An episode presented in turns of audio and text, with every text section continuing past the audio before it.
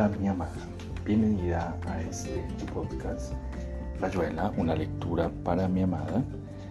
Recordándote que este episodio es realizado con todo el amor del mundo y dedicado a ti.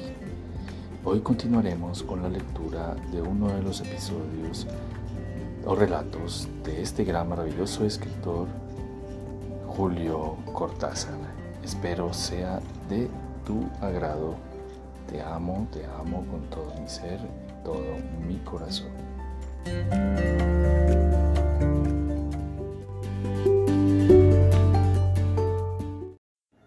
Seguimos con la lectura de El examen de Julio Cortázar.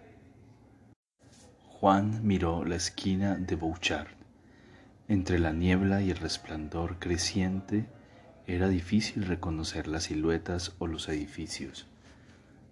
De golpe se daban cuenta de que adentro estaba más fresco que en la calle, que no había esa reverberación, ese vibrar del aire, el olor a goma chamuscada y a pasto húmedo, ni en el suelo ese, porque por momentos se sentía. Algunos grupos pasaban sin hablar, respirando fuerte. Casi no había individuos, eran parejas o grupos de cinco o seis que venían por Viamonte, abajo hacia el puerto. De golpe, alguno se desviaba por meterse en el First and Last, ni huellas de Abel. Como dice Paul Gilson, murmuró Juan, Abel et Cain, tout le monde Abel, Abel et bien, disparó. Mira, di, murmuró Clara tomándose de él. Mira allá, a pesar de la niebla, llamas o solamente un reflejo en la atmósfera de pero buscar explicaciones.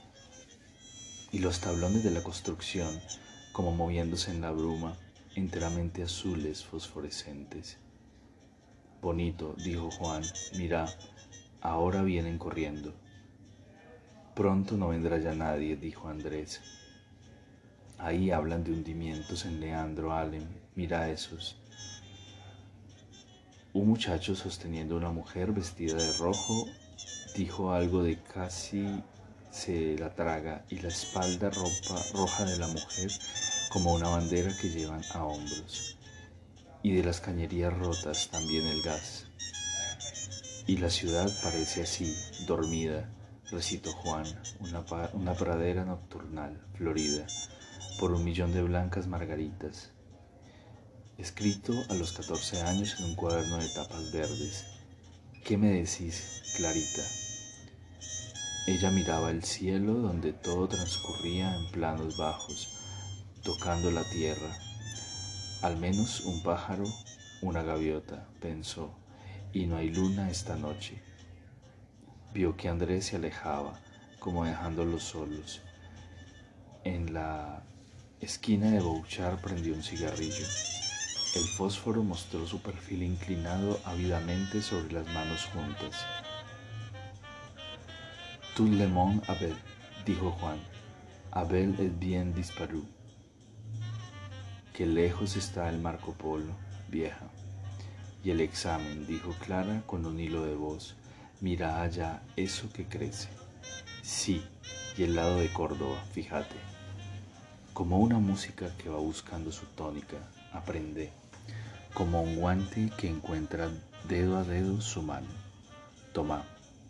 Se abrazaron apretados, confusos, casi la noche. Sudo, dijo Juan. Luego soy. Yo escribía poemas. Yo estudiaba y estudiaba, dijo Clara, y maté un hombre que fuma y fuma. Andrés, dijo Juan. Abel. Abel está vivo. Abel anda por ahí. No sé, dijo Juan, yo creo que Abel es como la ciudad, algo que a Abel es bien disparó. Andrés entonces. Sí, dijo Clara, yo lo maté, pero no lo sabíamos. Matar no es materia de conocimiento. Mira allá, del lado de la plaza. Sí, dijo Clara, el árbol que crece sobre la lomita, un ombú. No puedes verlo, pero la luz sube desde ahí. Era un ombú pequeño y alegre. ¿Qué quiere? Nada, dijo el hombre que estaba a punto de chocarlos. Giró vagamente, anduvo unos pasos hacia adelante, terció para el lado del First and Last, acabó yéndose por el costado. Tenía subido el cuello del saco como si hiciera. Ahora está más cerca, dijo Juan mostrando hacia Leandro Alem. Sí, dijo Clara, yo creo que no falta mucho para... ¿Y allá donde caban los cimientos? Sí, también. Pobre cronista, dijo Juan, cómo dormía. Es muy bueno el cronista. Pobre. Y Andrés. Pobre Andrés, dijo Clara, pobrecito. Calimán oyó el chiflido, puso su vaso en el mostrador y salió rápido. Como Andrés miraba hacia el centro, vio la cara alumbrada por un resplandor rojizo. Más atrás, cerca de la esquina, el bulto de Clara y Juan abrazados tenía algo de tronco de árbol podado, de cosa mocha y abatida. Listo, dijo Andrés, prepárese que nos vamos. Caminó hasta la esquina, sin apurarse, paladeando un sabor que acababa de nacer en su boca, un tizne tragado con el aire. Gusto cinerario, pensó las bellísimas palabras, la paloma sobre el arca. El último sonido de la tierra será una palabra, probablemente un pronombre personal. Andando, dijo, haciendo una blanda cuña de su cuerpo, tomándolos del brazo sin que ellos resistieran. Vamos, dijo Juan, ¿qué más da? Cuidado con ese cable, dijo Andrés. Mi maestra me enseñaba que la electricidad es un fluido pernicioso. ¿A dónde vamos? dijo Clara y su brazo pesaba hacia atrás. Primero explícame por qué. Simplemente vamos, dijo Andrés, es bastante, etc. A mí no me basta, estábamos muy bien en el bar. Y camina vieja, dijo Juan, no te hagas la ibich, que ese coche no corre en nuestras pistas. Saber, saber ser cruel a tiempo, pensó Andrés me moriré sin haber aprendido la técnica. Silbó a Calimano, que se puso a andar delante. Juan se soltó de Andrés y dando la vuelta tomó el otro brazo de Clara. De espaldas al centro, la niebla los enfrentaba como un telón de cine cuando ya han soltado la película, pero antes del primer letrero corre una sustancia pulverulenta con rápidas centellas crepitaciones del espacio. La ancha calle estaba vacía y la garita de vigilancia de la zona aduanera. Los baldíos a la derecha, con las vías del tren metidas en el pasto, pero Calimano seguía sin mirar a los lados. Me acuerdo del escorpión, dijo Clara. Como ven, no pienso hacer ninguna escena. Comprendo que me arrastran, todo me parece idiota. Y en fin, me acuerdo del escorpión. Habla, dijo Juan, inclinándose para besarla en el pelo. Hace tanto bien a veces. Acordate del escorpión. Del escorpión, dijo Clara. Alguien decía cosas del escorpión, de su destino, de su destino de ser un escorpión, y como era necesario que cumpliera su destino de ser un escorpión. Paráfrasis del destino de Judas, que lo es el del de Satán dijo Juan, retrocediendo, acabas por ver que hasta Dios, pero hace tanto calor para... Me quedo con el escorpión, dijo Clara, y yo pienso, es necesario, es realmente necesario que el escorpión sepa que es un escorpión. Sí, dijo Andrés, para que serlo tenga sentido, pero solo para él, dijo Juan. Bueno, es lo que interesa. El resto, contingencia o casualidad puras. Yo lo pregunto, dijo Clara, porque estoy pensando en Abelito y me gustaría saber si es necesario que haga esto que está haciendo. No te agites por Abelito, dijo Juan. A Abelito le gusta que piensen en él y por ahí se busca la entrada.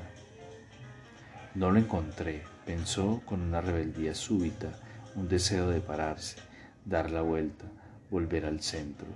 Cruzaban la primera playa de maniobras, resbalando en los adoquines. A pesar de la niebla se veían las cosas con suficiente los edificios de ladrillo a la derecha, chambergo azul, pero eso puede decirse, y los primeros diques, el canal. Del cielo, chambergo. Calimano que se había parado y los esperaba. Azul de Buenos Aires. El río, dijo Calimano, se ha ido por la mierda. Ah, dijo Juan, entonces... Bueno, es cosa de ir a buscarlo. Claro que... Vamos andando, le cortó Andrés. Siga adelante nomás. Mira la placita del chocolate, dijo Juan. ¿Te acordás? Sí, dijo Clara, la fea placita del chocolate.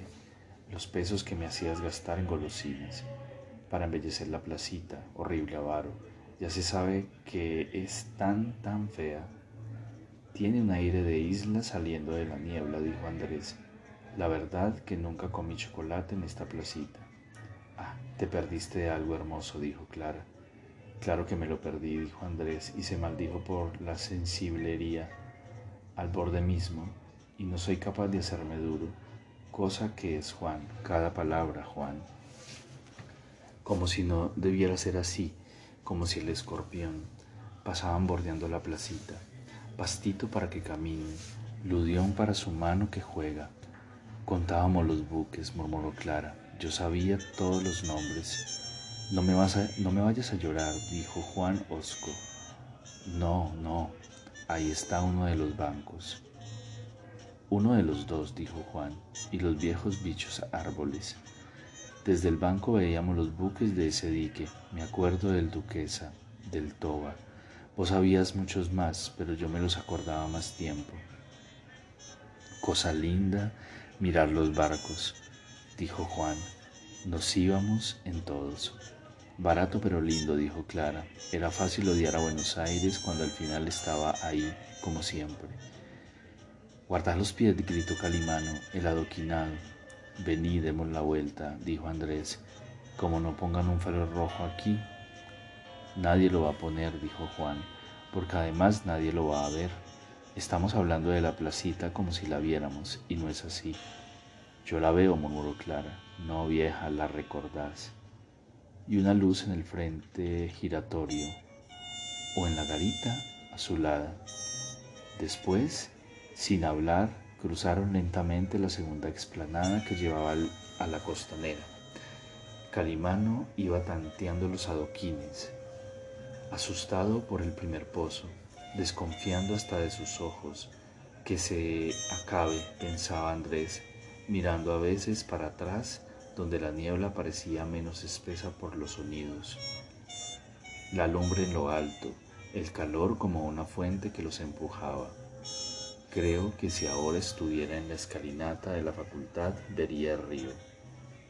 Clara y Juan iban tropezando, sin hablar.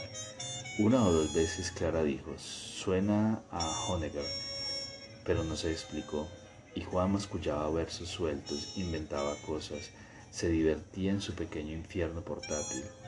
De río venía un olor bajo y gomoso, noche de humedad, como paja podrida, aliento amoniacal mezclado con barro. Saque la lengua, pensó Juan. A ver, río, saque la lengua. Pero si soy lengua, si esto mi lengua, ah, qué sucia como no me agrada. Usted rió ahora mismo y mañana, pero si vive en la cama, si yo atente al piato, dijo Calimano, me parece que el club tiene que andar cerca. Mira, dijo Clara buscando las manos de Andrés, ahora resulta que vamos al club. La vida es un club, dijo Juan, pero de segunda división. Cuán bello, cuán bello me sale, Andrés. Pero Andrés, que había hurtado su mano a la presión de Clara, se hizo a un lado para hablar con Calimano. Ni al uno ni al otro pensó, ya queda poco, si se me largan a... y no había, y no sabía más. Ahí se ve la garita, gritó Calimano, con tal que no me vaya fanado del bote. Mi madre, el río se ha ido por la mierda. Esto, dijo Juan, es más bien al revés, o va a ser. Apúrate, murmuró Clara, por favor, vamos rápido, ahí. Pero no sabía nada. Andrés, que se tiró atrás con la mano prendida en la pistola, no vio más que las luces lejanas, como bengalas entre los barcos. Entonces recordó que en los diques no habían visto ningún barco. La niebla. Pero era más que eso. Estaba seguro de que en el puerto no quedaba ningún barco. Mi pobrecita, el miedo viene, pensó. Primera vez que dice, apúrate. Y su alegría de verlos decididos subía como un árbol. Palabras. Pasen pronto, decía Calimano. Eco la garita. Juan descifró las palabras de la entrada. Asociación Argentina de Pesca. Bonitos, bagres, domingos, yates todo abierto, desguarnecido, el edificio a oscuras, abajo el limo del lecho, una blanda caricatura del río, se dio vuelta, ahora que se había quedado último, Buenos Aires, tosí todavía. Vení, dijo la voz de Clara, vení Juan, apúrate. Se juntó con ella y Andrés bajó la cara para no ofenderlo con su mirada. Casi corrían por el muelle, Calimano se movía como un gato y los incitaba a correr. La niebla se estaba levantando en el río. Vieron titilar una boya del canal. Solos, pensó Andrés, no es posible que seamos los únicos. Pero no lo pensaba como increíble. Era solo su razonar que no se convencía. Ahí empieza el agua, dijo Calimano y le señaló una franca como de chocolate. Menos mal que me la palpité y puse el bote en la punta. Más de cuatro se van a quedar colgados esta noche, inclinándose en la barandilla. Rezongó en voz baja. Andrés miraba también, con un repentino miedo de que... Pero Juan y Clara estaban como ajenos, parados en el medio del muelle mirándose. Mosca perruna, dijo Juan. Andrés se le acercó se les acercó. Hay que bajar por esa escalera, dijo, y le extendió las dos manos. Chao, bichos. Calimano está esperando. ¿Y vos? dijo Clara casi con el tono. Pero esto lo pensó Andrés, si es que lo pensó. Con que se dice, pero no, no, no se vaya tan temprano. Y es sincero, pero no necesario. No es lo que a veces se quisiera oír. Bueno, yo me vuelvo a buscar a Estela, dijo Andrés. El viaje está pago, Juan no le des más plata. Gracias, dijo Juan, que le apretaba la mano hasta hacerle doler. Nada que yo pueda decirte. No, nada, váyanse. Es increíble que vos te quedes, murmuró Juan, porque nosotros... En realidad yo también me voy, dijo Andrés sonriendo. Pequeña diferencia de horas. No te aflijas y llévate a Clara. Vamos, ahí está la escalera. Juan hizo un gesto. Después metió la mano en el bolsillo y sacó un cuaderno arrugado. Son cosas que escribí estos días. Mejor guárdamelo. Claro, dijo Andrés. Y ahora apúrate. Andrés, dijo Clara. Sí, Clara. Gracias, de nada, dijo Andrés deliberadamente. Gracias.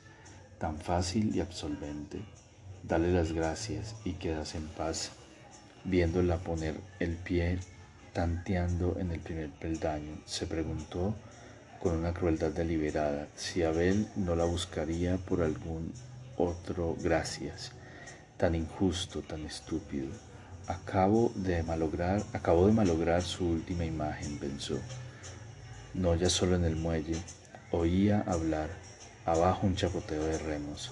La voz de Juan le gritó algo pero en vez de inclinarse sobre la barandilla dio la vuelta y se puso a desandar camino. Miró de frente la cortina roja de niebla que parecía hervir en el fondo. A la altura del puente giratorio vio un perro negro y flaco. Se acercó a acariciarlo y el animal se hizo a un lado mostrándole los dientes. La placita del chocolate estaba ahí, redondel negro en el gris azulado de los adoquines Andrés se fue hacia la plaza. Antes de entrar encendió un cigarrillo y miró si el perro andaba todavía por ahí. Curioso el gran silencio de la placita, el fragor lejano de la ciudad. Lo ahondaba todavía más. Juan tenía razón, pensó mientras sacaba la pistola. Esto no existe ya, queda solamente el recuerdo que guarda Clara. Cuando estuvo en el centro, andando despacio y vio la silueta pegada a un tronco, pensó que también ella formaba parte del recuerdo de Clara. Salud, dijo Abel, a buena hora te encuentro. ¿Qué le vas a hacer? dijo Andrés. Uno no puede saber que lo andan buscando. No era a vos, dijo Abel, lo sabes muy bien. Lo mismo da, pero vos sos el que los ayudó a irse. Si te parece, dijo Andrés fumando. Sí, vos, hijo de mil putas. Con una basta, dijo Andrés, no amplifiques. Vio el movimiento de Abel, lo sintió que se le venía encima, bajó el seguro de la pistola y la levantó. Desde aquí miraba los barcos, alcanzó a pensar. Lo demás fue silencio, tan enorme que lo golpeó como un estallido.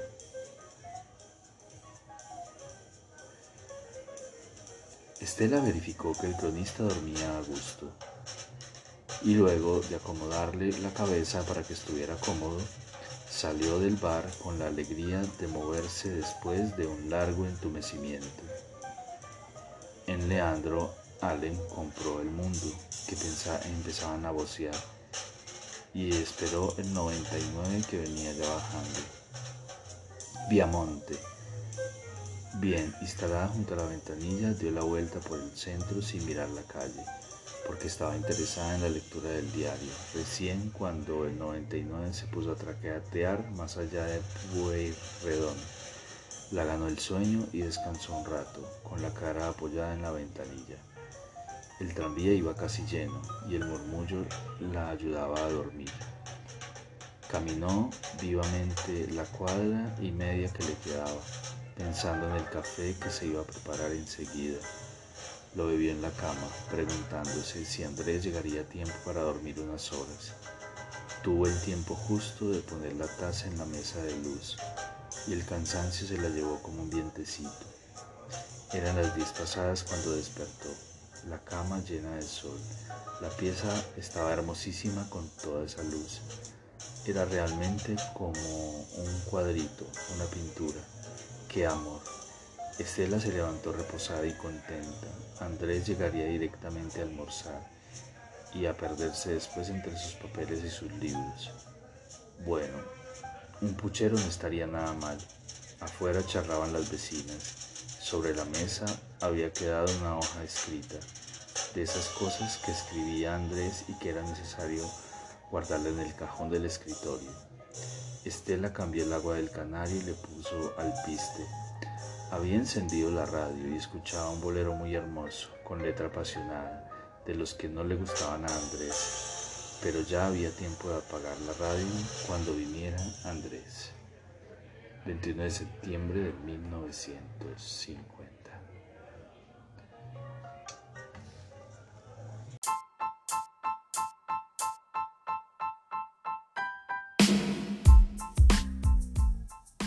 Termina Rayuela, una lectura para mi amada. Espero eh, esta lectura haya sido de tu agrado. Recuerda que te amo, te amo con todo mi ser y todo mi corazón. Te amo.